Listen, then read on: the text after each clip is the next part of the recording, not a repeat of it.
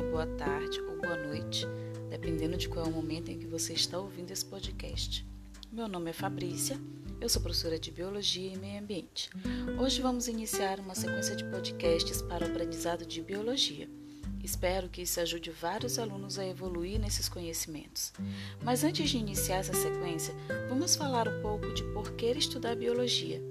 Para algumas pessoas, essa resposta parece ser intuitiva Ora, porque estuda a vida e nós somos vivos. Sim, você está certo. A biologia estuda e tenta sempre explicar a vida, como ela funciona e como os seres vivos se interrelacionam, mantendo o equilíbrio importante que provê a permanência da vida na Terra. Vamos então listar alguns motivos importantes. Primeiro deles, Conhecendo os seres vivos, você entende como evitar e prevenir possíveis doenças. Você passa a conhecer e reconhecer os, os transmissores dessas doenças, passa a entender os sintomas e sabe como se proteger para não ficar doente. Segundo ponto, conhecendo como os ecossistemas funcionam, podemos prever os impactos que o homem tem sobre o ambiente e sobre as espécies. Aprendemos assim mais sobre os limites do uso dos recursos naturais e entendemos quando eles são renováveis ou não. Ponto 3.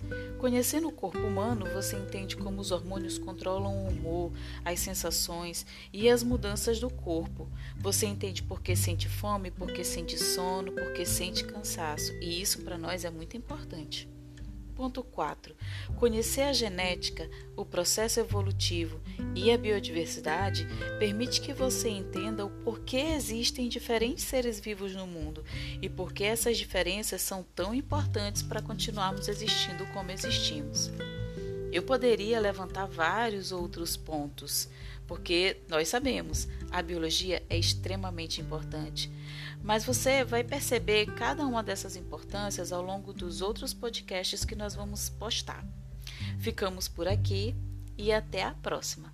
Beijos para todos os meus filhotes.